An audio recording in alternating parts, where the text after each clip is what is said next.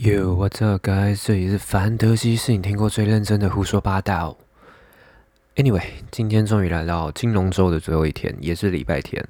我想来聊一个跟过去几个篇章有提到的东西，就是 QE 量化、银行体制、货币政策都有关系的东西，那就是比特币。什么是比特币？大家常常听到这个东西，我发现好像不是很多人对它有所了解。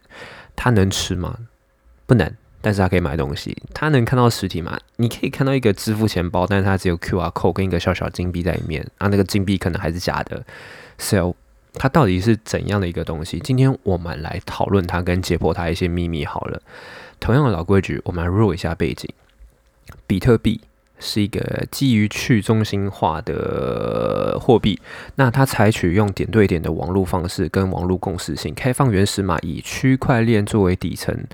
技术的加密货币，OK，这边听起来超复杂，等下我会解释它的名词。比特币是源自于一个叫中本聪先生，他于二零零八年十月三十一号发表的论文。那他真实实现是在二零零九年一月的时候，区块链的诞生跟比特币的正式交易。那在某些国家，它其实不被视为一种货币。它被视为一种商品，但是又有一些国家认为它是货币啊。这个基本上就看每个国家政策去调整。那当然，比特币有它自己的交易平台，大家有兴趣也可以去找一下。好，比特币啊，它是一个很特别的东西哦。它是指任何人都可以去参加这个挖矿的活动。那为什么叫挖矿？其实我也不知道为什么，因为它很像在矿工，你要一直去解码、解码、解码之后，你就可以得到。那这是透过你电脑去运算来发行的。那比特币它是有限定数量的，它从它的协议数量约莫是一年两千一百万个，就从二零零八年、二零零九年的时候开始，就是两千一百万个。那它是为了避免去通货膨胀的问题啦。那基本上比特币使用一种嗯私密。钥匙去作为数位签章，那它允许个人支付给他人，跟现金差不多，但是不需要透过银行啊，或是清算中心、证券商、电子支付等等的第三方机构，那它可以去避免掉很多东西啊，就是高手续费、繁琐流程，还有受监管的问题。那这之后都会提到为什么它会变成一个问题。所以换言之，就是任何的用户，他只要有网络这东西跟数位装置，他就可以去使用。好，我来解释刚刚提到的专有名词好了。去中心化是什么？去中心化简单来说就是没有一个国家能够去拥有它，因为它是开放性的，并没有实际能够拿去操作它发行的方式。唯一的就是你透过网络去连线啊，去运算、去挖矿，这样才能，你懂吗？就才能去获得这样货币。比如说银行说要印就印等等的。好，这就叫去中心化。那再来就是刚刚提到区块链，其实区块链我觉得最近有点被滥用诶，就是很多新创公司或者一些诈骗集团拿这个去招摇撞骗，把它搞得好像什么火星科技一样。其实不是，不是，不是，不是，它超简单。简单来说，它就是一个源自于比特币的一个技术啦，主要是拿来记账。对，就是拿来记账。你可以把它想象成它是一个写上去，然后上传到云端就不可以再去做变更的笔记本。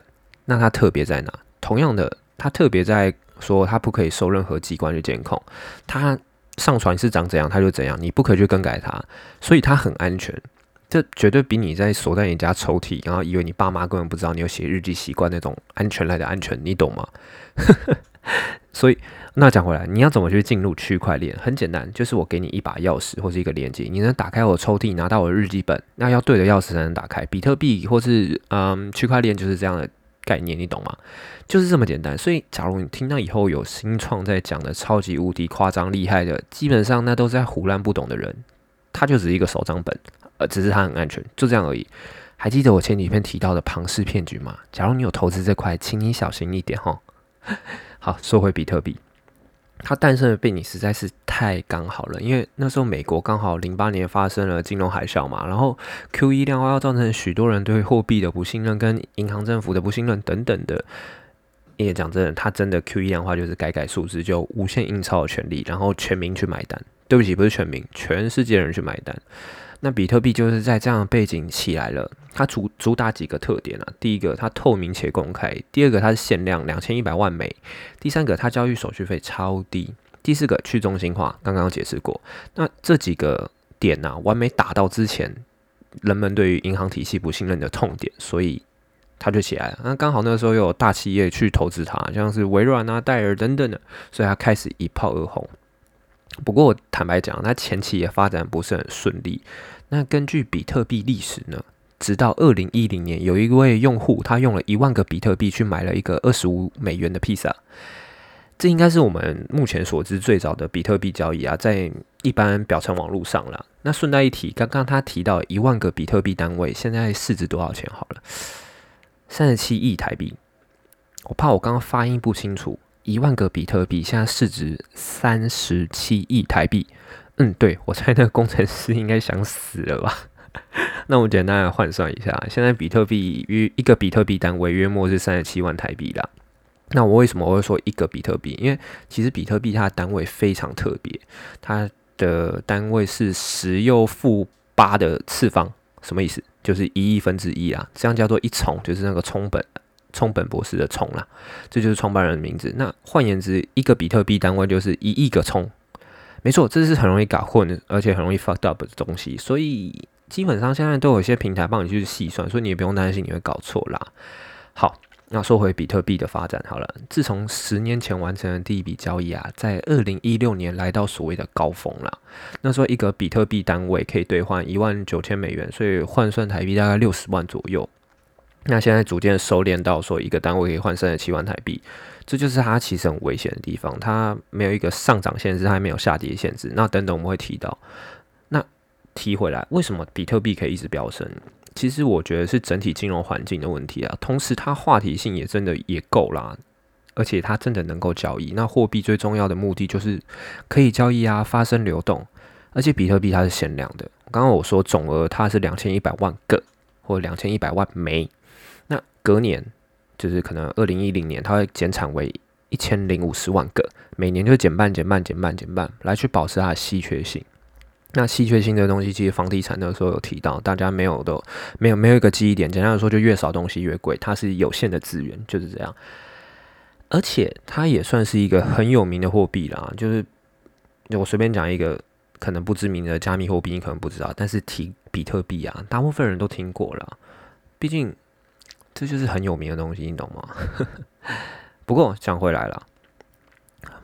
某些国家真的承认它是一个货币哦，而且它是真的可以使用，所以也间接造成它的嗯流通性有了，而且可以交易，所以它就实际上变成一个真的能够使用的现金货币。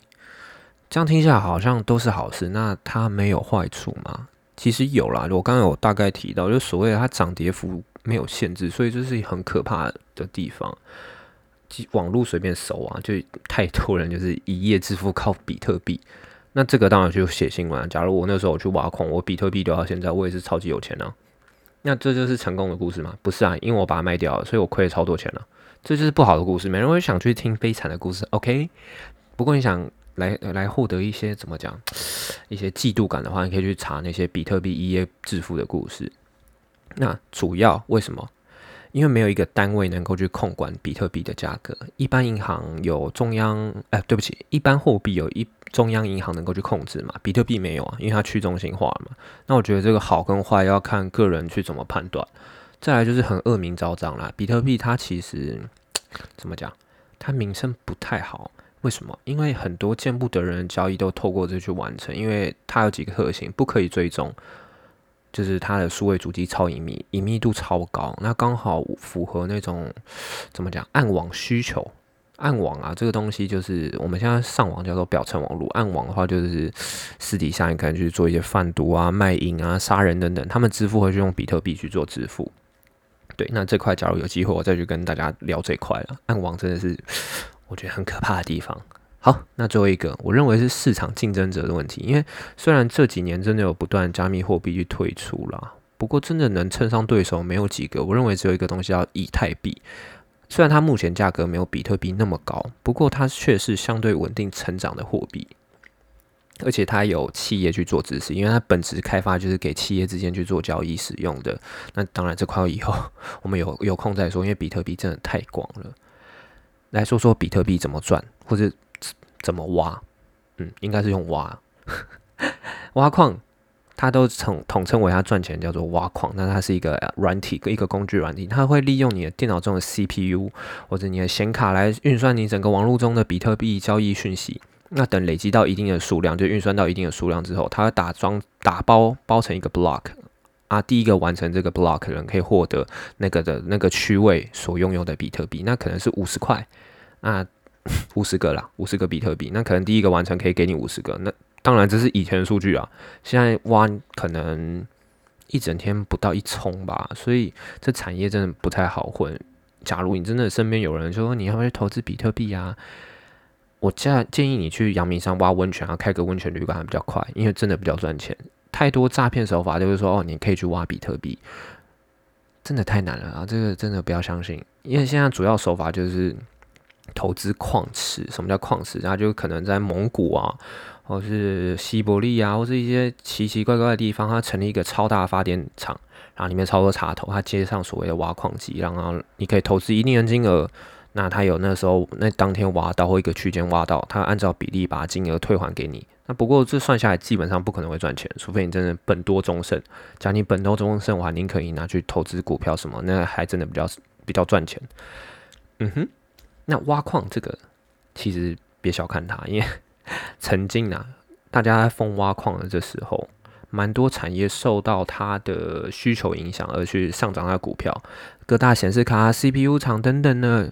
就例如最近有推出一个超贵显示卡的 N 厂，哈，它就是曾经的受益者，你懂吗？它甚至还推出专属的挖矿机，因为挖矿机很特别，它不太需要什么高昂的设备，其实最贵的 CPU 跟显示卡啦，它也不用需要什么键盘、荧幕，不用，它只要一张 CPU 显卡、电路板。然后插上插头，你可以去自动去运算。大家有兴趣可以去搜寻挖矿机的东西，那它名称有非常多啦，什么超级矿工一号、小乙机等等的，在淘宝超多的。不过对于我来说啊，以前我在挖矿，那时候挖有挖到一两个过，不过后来也就是你懂的，把它卖掉，没赚到钱。那现在主要比特币的机器也不怎么流行啊，大多数人对于它的印象就是哦，矿机退下来的 CPU 或是它的显示卡，你可以弄极低的二手价格去买到。